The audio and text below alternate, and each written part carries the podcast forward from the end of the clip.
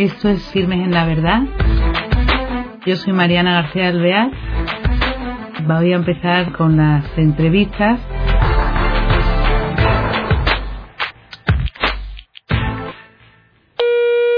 Hola, queridos amigos de Firmes en la Verdad. Tenemos hoy con nosotros al invitado que se llama Rafa Sáenz de Santa María que nos va a traer su testimonio de vida y eh, nos va a contar sobre la asociación Amigos de Salve. Él es eh, nacido en Madrid, eh, casado, tiene cuatro hijos y vive en Bilbao, en un pueblo en concreto. Aquí lo tenemos con nosotros este rato de charla. Rafa, ¿qué tal estás? ¿Qué tal? Buenos días. Muy bien. Muchas gracias por, por la invitación. Es una, es una suerte para mí estar aquí, la verdad. Pues más para nosotros. Cuéntanos, Rafa, quería yo que nos hablaras de eh, un poco la historia de tu vida y de tu fe. ¿Tú naces en una familia católica? Sí, yo tengo 44 años ahora mismo. Nací en, en Madrid, en una, bueno, en una familia católica, efectivamente, católica normal y corriente, ¿eh? o sea, sin pertenecer a, a ninguna, a ningún carisma ni, ni nada en especial. Sí que es verdad que mis padres me llevaron desde pequeño a un colegio de la obra de Opus Dei en Madrid, al Colegio del Prado. Y, y, bueno, pues ahí tu formación, inevitable que, bueno, pues que se encamine, ¿no? O sea, así que tengas una formación cristiana, ¿no? ¿Y tú practicas mucho en tu juventud o te eh, ¿Cómo es? Bueno, yo creo que, que he sido un, un chico del montón. O sea, es decir, incluso, bueno, pues bastante justito, ¿no? O sea, de, de religión de aprobado. ¿vale? Es decir, eh, mi madre siempre estaba eh, inculcándonos, ¿te has confesado? ¿Has ido a misa? ¿Has rezado? Reza por la noche, reza, reza. Y tú siempre veías como el, el, como el, el la cantineta de siempre, todos los días, ¿no? Y quizás eso, bueno, pues te, al final va calando, ¿no? En ti. Pero sí que es verdad que en mis años eh, de juventud no ha habido, no he tenido una espiritualidad de ningún tipo. O sea, bueno, iba habitualmente a misa los domingos, siempre a misa de dos de la tarde, casi como a última hora, o a misa de ocho de la tarde, o a, que no de nueve. Sí, sí, mi día, ¿no? Porque mi día era mi día. Entonces, todos mis amigos, bastante justitos, éramos incluso, si se puede decir, del, del, del grupo anti anti-opus y anti en el colegio, o sea, éramos como los malotes, por así decirlo, ¿no? Es decir, que ahora todo lo pasado digo, pero qué tonterías, ¿no? Es que qué buena gente son y, y, y qué malos éramos nosotros, qué, ton, qué, qué torpes, qué, qué inmaduros, ¿no? Entonces, pues pasó el tiempo, bueno, pues continuaba mi, mi, mi, misa de domingo, pero pura y dura, ¿eh? O sea, es decir, y si algún domingo fallaba, pues bueno, pues tampoco pasa nada, es decir, confesaba de Pascuas a Ramos, la verdad, porque porque tampoco tenía ni un director espiritual ni, ni, ni nada de nada, ¿no? Siempre en el colegio todo eso me había rechinado un poco, la verdad. Había incluso tirado un poco para atrás. Uh -huh. He sido un buen chico, creo. O sea, no he hecho ninguna locura, ni ninguna tontería así que pueda arrepentirme, con lo cual he sido un, un chico del montón, Uh -huh. ¿vale? Un, de la juventud española normal y corriente, ¿vale? Eh, y de repente ya. Bueno, eh, luego efectivamente hago la carrera, termino la carrera, normal, como todo, y me caso en el año 97 con Isabel, que ella es de, de Las Arenas, de Quecho, de, de un pueblo de, de Bilbao, y, y, me voy a vivir a, a Bilbao. Tengo trabajo allí. Y, y, bueno, pues en este tiempo llevamos 17 años casados, eh, con cuatro hijos, el mayor tiene 15, el segundo 13, 11 y 9, ¿no? Cuatro chicos varones. Y yo la verdad es que lo primero que pensé, digo, joder, ¿A qué colegio los voy a llevar yo ahí en Bilbao? Que no conozco nada, la verdad. Y, y Isabel, no, pues no sé, pues a lo mejor el francés, el americano, el alemán, tal. Digo, yo alemán no tengo ni idea, francés menos, pues americano, pues sí. Pero claro, yo, a mí me tiraba también, por otro lado, digo, joder, me, aunque yo había sido del comité, por así decirlo, anti en, en, mi época joven, pues yo me quedaba eso ahí de decir, joder, la formación, la formación, tal y como están las cosas hoy en día, qué difícil es educar a un, a un hijo eh, a contracorriente, muy, muy difícil en nuestra época y ahora infinitamente más difícil, porque en nuestra época lo que nosotros oíamos en casa, salías a la calle y, y a tus amigos le habían dicho lo mismo. Ahora mis hijos escuchan una cosa en casa y fuera es todo lo contrario. Con lo cual es que estás remando a contracorriente por, por duplicado. Entonces le dije a Xavi, hombre, yo la verdad es que sacrificaría el idioma por la formación y bueno, pues les mandamos al Colegio Gaztelueta, de, que es el primero que fundó San José María, ciudad de Balaguer, ahí en, en, cerca de Las Arenas. Y ahí siguen, ¿no? Y sí, nada, tu sí. vida sigue, tus niños, con la lucha normal. Normal y corriente, ¿vale? Hasta el año, el año 2009 se muere mi madre. eh, que mi madre ha sido pues, una mujer muy especial, la verdad. bueno, nos ha criado a, los seis hermanos que somos prácticamente todos, porque mi padre ha estado volando muchísimo, piloto de Iberia, y, nos, ha, nos ha prácticamente nos ha educado ella, ¿no? Ha sido madre y padre.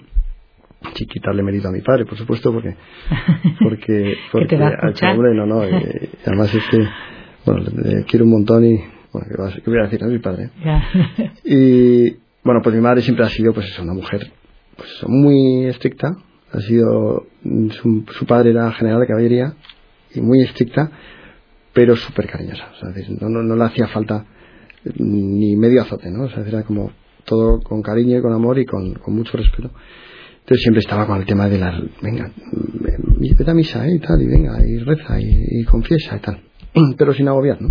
Entonces, bueno, pues en, en, se me ha ido un poco el... No, que tú ya de repente, cuando muere tu madre... Eso, cuando muere mi madre en 2009, efectivamente, que estuvo 11 años muy muy enferma, con un derrame cerebral que le dio, y mi padre estuvo ahí el cañón durante esos 11 años, fue un ejemplo para todos impresionante, por ejemplo, de, dedicación y de, devolverle a ella todo el amor, ¿no? Que todo el tiempo que había estado ella con nosotros, por así decirlo, ella, pues él, tuvo 11 años dedicado cuerpo y alma, ¿no? Eso también es de una... precioso, precioso, precioso para todos y un ejemplo para nosotros y para nuestros hijos, ¿no?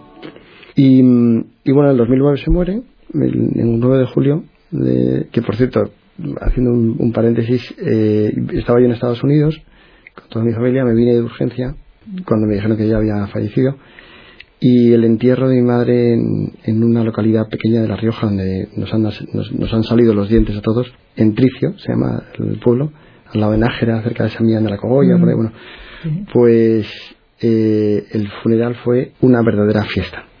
O sea, vino todo el pueblo a la misa de cuerpo presente de mi madre. Todo el pueblo pasó por el tanatorio todo el pueblo vino al, entierro. Y fue una fiesta para el pueblo. O sea, que parecía San Bartolomé, que es la, fiesta allí, la fiesta allí, ¿no? El 24 de agosto.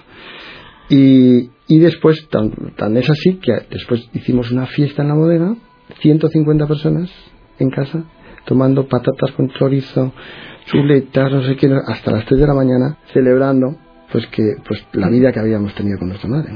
Fue una cosa muy especial. La verdad es que a mí eso me, Mm, no sé, estas cosas que te marcan para toda tu vida, ¿no? yo recuerdo el, la felicidad, cuando mi madre se murió, digo, joder, mucha gente piensa, digo, qué, qué tristeza. Pues yo pienso en alegría, en fiesta. Y desde allí, mi madre ha revolucionado todo. O sea, desde que él está, ha cogido, y como era ella, vamos, ahora ha cogido, tú firmes aquí, tú aquí, tú aquí. Porque, porque es que ella era así. Entonces, estoy seguro que ha dicho, mira, esta familia que está más descarriada que otra cosa, vamos, vamos a hacer algo con ellos porque es que ya tengo que subir aquí al cielo para, para, para hacer algo, ¿no? Para que reaccionen. Ya el año siguiente, en 2010, eh, una cuñada mía que es de la obra, de lo puse, Pilar, que, que también es un cielo, la verdad es que nos llevamos todos fenomenal, ¿eh? eh pues me habla de Medjugorje. Yo me, me, ¿qué? Me, Medjugorje, no, Medjugorje, un pueblo de Bosnia, Herzegovina, que está allí, que Digo, Bosnia, pero pues, la, la, guerra, ¿no? no eran las, hace nada estaban los cascos azules. ¿eh? Sí, sí, pero no, pero, pero es maravilloso y tal. Y yo, mira, ya estás Pilar con tus cosas. Y olvídate que no me cuentes más cosas porque, o sea, no puedo. De verdad, total, que se fue ella allí, pues en mayo del 2010. Volvió emocionada. Digo, bueno, normal, siendo Pilar, es normal que vuelva emocionada. Total, que vuelve y tiene cuatro hijos y a sus tres hijos mayores les dice, en agosto, la primera semana de agosto es el Festival de Jóvenes de Medjugorje, van más de 50.000 jóvenes de toda Europa, tenéis que venir. Y los niños, ¿qué dices, mamá? Pero bueno, uno con novia, el otro con no sé qué, tal. Y yo, pues yo he todo y me voy a Javier, no sé qué, y tengo no sé cuánto. Dice, tan es así que mi hermano Jaime, el día antes de, la, de su partida, estuvieron a punto de anularlo porque dice, vamos a tener un cisma familiar con esto. esto no es. Esto no es, o sea, se trata de ir allí, pues hombre, forzado, porque muchas veces hay que forzarte, pero, pero no teniendo un problema familiar. Entonces se fueron y al cabo de tres días llaman desde allí diciendo, digo, les pregunté a, mí, a Jaime Pilar, oye, ¿qué, ¿qué, han dicho los niños? ¿Qué tal? dice, ¿tú te puedes creer? Hemos hablado con ellos y que no quieren volver. que está muy bien allí, que allí sí está fenomenal y que no quieren volver. Yo, estás de broma. Que de verdad, que ya verás. En agosto siempre nos juntamos aquí en, Santander, tenemos una casita aquí en Lagre, Y nos juntamos toda la familia y tal. Entonces vuelven y digo, oye, venir. Uno de 21 años, otro de 19 y otro de 17. Digo, oye, venir. Explicarme con detalle porque... Entonces cada uno por separado me fue contando. No tenía palabras para contarme. Es que, tío Rafa, es que allí... Es que allí te apetece rezar. Es que... Es que se está fenomenal. Es que no sabes qué maravilla. Es que... Es que te sientes tan a gusto no, esto es lo que necesito yo. yo estoy, estoy, que voy a misa, bueno, a ver, estoy mirando, hoy me van a hacer a la panadería. Y no llego, niño, vete salto antes porque, porque bueno, vete a comprar el pan. Estás ahí de, de, aprobado, o sea, de aprobado. Pero no con ánimo de decir, fíjate cómo era y cómo soy, no, en absoluto, ¿eh? Sino qué pena cómo estaba antes y qué gozada como estoy ahora. Sufro y me da, y rezo, claro, por todas las personas que no están así, porque no han experimentado lo que es el amor de Dios, ¿no? En tu, dentro de tu corazón. Entonces, eh, me lloré. Entonces te cuentan tus sobrinos, Todo esto, los yo digo, yo, tenemos que, yo tenemos que ir a Medjugorje. Isabel, fíjate lo que dicen nuestros sobrinos. Entonces, sí, uff, ah. a Medjugorje. Llevamos siete años sin salir de casa. A Medjugorje vamos a ir a rezar. Nos vamos a, al Caribe. Claro. Vamos a Venecia. Vamos a cualquier lado. Pero no a Medjugorje. O sea, Rafa, piensa ay, además fíjate, nuestro hijo mayor, el pobre, pues le cuesta un poco más, que sé ay, ¿cómo va Álvaro? Y no sé. Y mira, no sé, pero algo me dice que tenemos que ir, o sea, pues, pues yo no voy. Y yo, bueno, ¿cómo no vas a ir? Pero, y yo voy yo solo allí, pero es que a mí no se me ha perdido nada allí, si el caso es que vayamos juntos. Bueno, tal, después de unos rifirrafes en casa, tal, Dios quiso y la Virgen quiso que fuéramos el puente de, de octubre del, del, del, del Pilar del 2010. Y nos fuimos con un matrimonio amigo nuestro del colegio, Diego y María, que, bueno, pues que iban un poco igual, ¿eh? O sea, les habían hablado algo de Medjugorje y tal, pero iban un poco... Entonces estábamos en, el aeropuerto de Barajas, íbamos con un grupo de 150 personas. Digo, esto parece el inserso. O sea, ¿dónde estamos yendo? O sea, ¿qué es esto? O sea, Isabel, Diego, María, vámonos a otra, esa cola, porque eso se va a Venecia y nosotros... O sea, ¿qué estamos haciendo aquí? Esto es como de broma. Y todos fuimos con un amigo nuestro que se llama Santi Fuste, que antes no le conocíamos de nada, y este Santi pues, pues era un alto directivo de un banco suizo y dejó todo por Medjugorje, por hacer peregrinaciones a Medjugorje y, ha llevado más de 2.000 personas a Medjugorje. Estaba entre, entre la espalda y la pared, decir que hago, sigo con mi trabajo o sigo con esto y, y, y ahora se dedican cuerpo y alma a esto, ¿no? Y a ver dónde nos va a llevar este hombre. Pero bueno, lo lleva y lo primero que hace al llegar al autobús de, que nos lleva a Medjugorje, que son tres horas desde Dubrovnik hasta Medjugorje, nos lee una carta del capellán de allí de los franciscanos, eh, que es un poco como mm, de recibimiento a los que llegan a Medjugorje. ¿no? ¿Por qué has venido a Medjugorje? Y todos en silencio, tal, escuchándole, y claro, te hablaba de unas cosas como, mira, estás aquí es porque, bueno, porque la Virgen quiere que estés aquí tal, y tienes que abrir tu corazón y mirar en tu interior. No mires lo que, lo que tienes a tu alrededor. O sea, no te fijes en si estés alto, bajo, guapo, feo, si estés inválido, si estés tal, no mires en lo que tienes a tu alrededor, mira en tu interior. Digo, pues qué cosa más bonita. A mí nunca me habían hablado así, la verdad. Yo digo, pues me parece, me parece precioso. Pero bueno, llegamos a Medjugorje, aquello no hay nada, es un pueblo donde, donde hay una iglesia, dos montes, ni nada, es solamente rezar en la iglesia y subir a los dos montes, al monte de las apariciones. Esos son los planes, tú te levantas y vas a rezar y a los dos montes. Pues a un monte a hacer un Via Crucis, a otro a rezar el rosario, tal, por las tardes la, la misa, a las seis de la tarde. Y la verdad es que lo que te impresiona de allí es la, la fe que hay allí.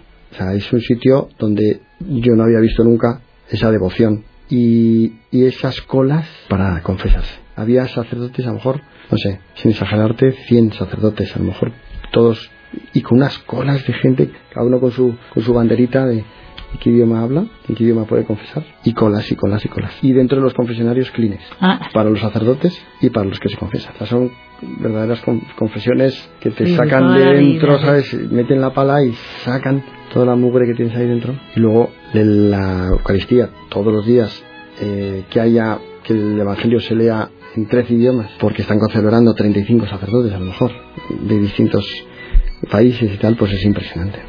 Y eso día tras día.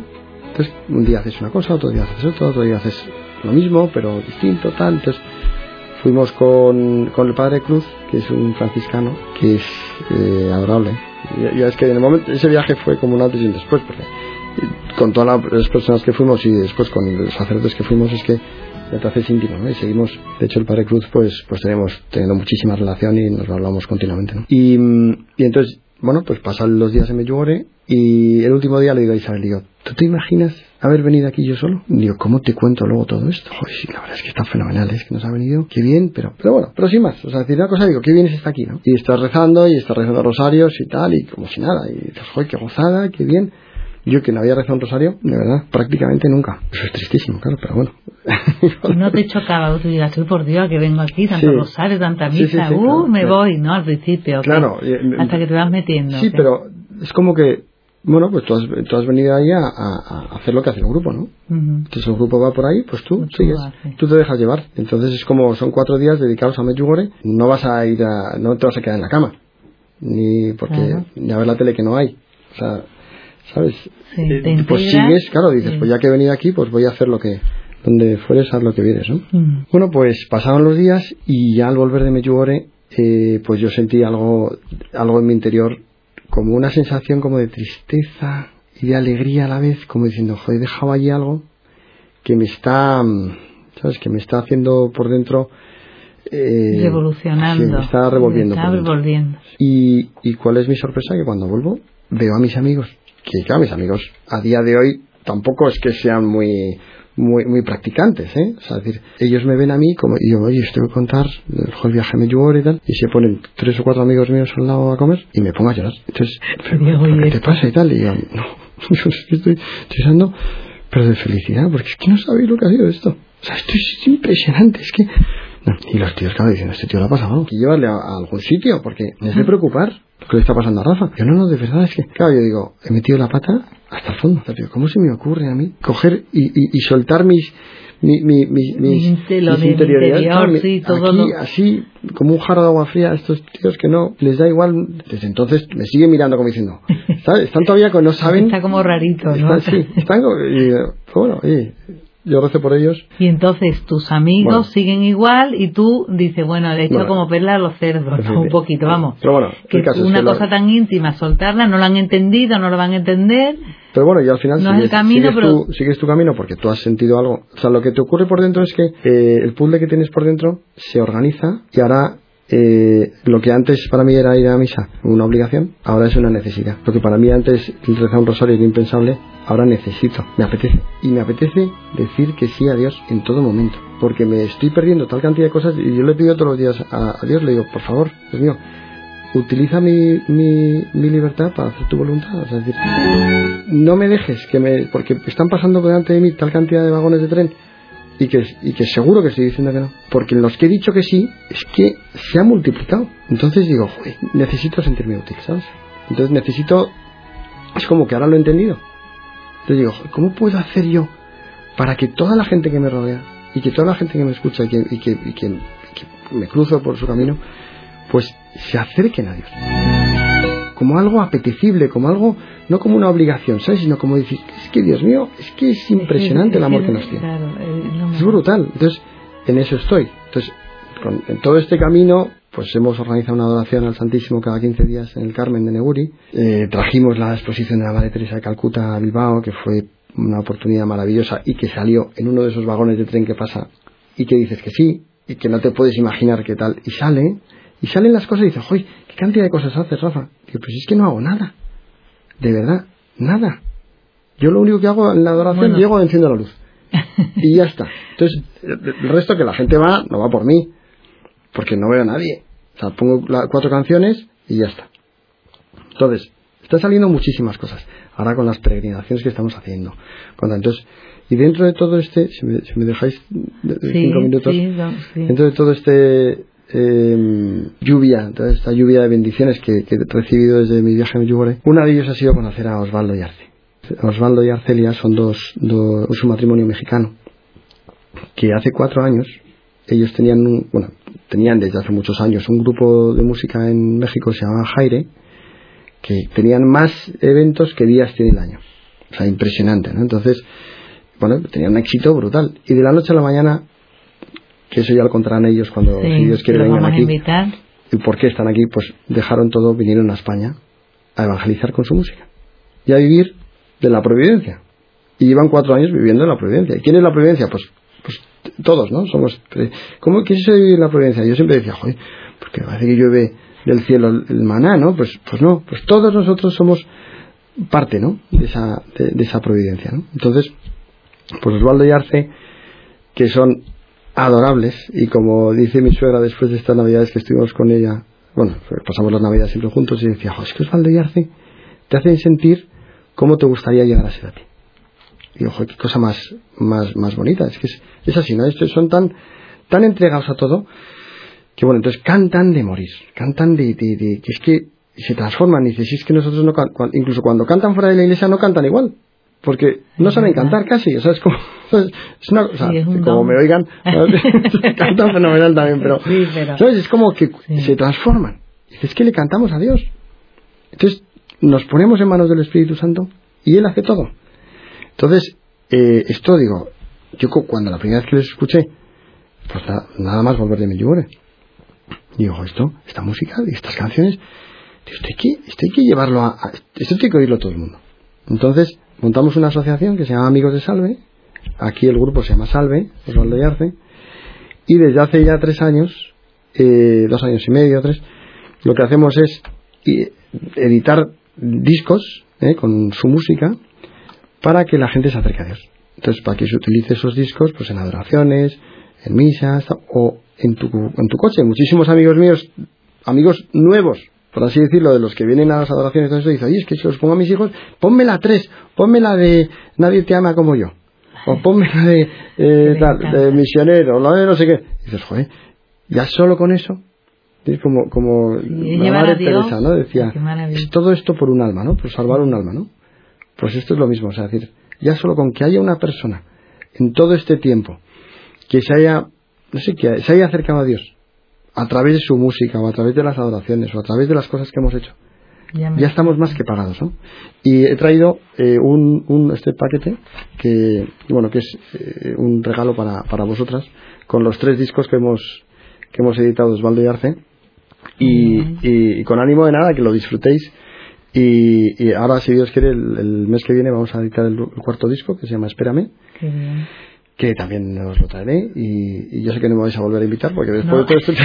Y ya lo vamos a dejar. vino uno una pero... vez, que no menos mal que no tenía experiencia en esto. No, tienes que venir otro día porque tenemos que un poquito ver más detalladamente, mm. profundizar mm. todo después de tu encuentro de ese, con el amor de Dios eso tienes que detallarlo un poco más y cómo te repercute, cómo te revierte más despacito. Entonces, bueno, nos quedamos a medias, pero invitaremos a Rafael a venir a otro programa. Muchas gracias y hasta el próximo día. Gracias, buenas